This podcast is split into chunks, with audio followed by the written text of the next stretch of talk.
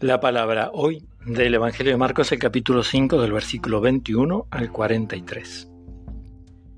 Cuando Jesús regresó en la barca a la otra orilla, una gran multitud se reunió a su alrededor, y él se quedó junto al mar.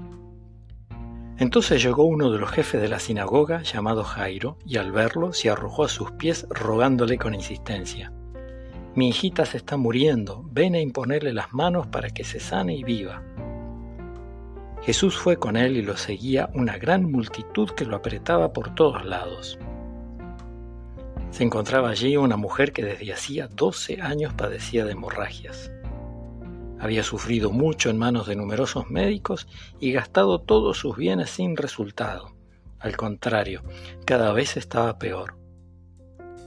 Como había oído hablar de Jesús, se le acercó por detrás entre la multitud y tocó su manto porque pensaba, con solo tocar su manto quedaré sanada. Inmediatamente cesó la hemorragia y ella sintió en su cuerpo que estaba sanada de su mal. Jesús se dio cuenta enseguida de la fuerza que había salido de él. Se dio vuelta y dirigiéndose a la multitud preguntó, ¿quién tocó mi manto? Sus discípulos le dijeron, Ves que la gente te aprieta por todas partes y preguntas quién te ha tocado. Pero él seguía mirando a su alrededor para ver quién había sido.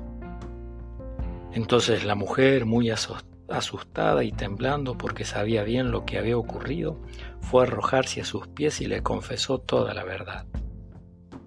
Jesús le dijo, Hija, tu fe te ha salvado, vete en paz y queda sanada de tu enfermedad. Todavía estaba hablando cuando llegaron unas personas de la casa del jefe de la sinagoga y le dijeron, Tu hija ya murió, ¿para qué vas a seguir molestando al maestro? Pero Jesús, sin tener en cuenta esas palabras, dijo al jefe de la sinagoga, No temas, basta que creas. Y sin permitir que nadie lo acompañara excepto Pedro, Santiago y Juan, el hermano de Santiago, fue a casa del jefe de la sinagoga.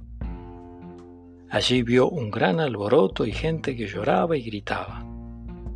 Al entrar les dijo, ¿por qué tanto alboroto y por qué tanto llanto? La niña no está muerta, sino que duerme. Y se burlaban de él.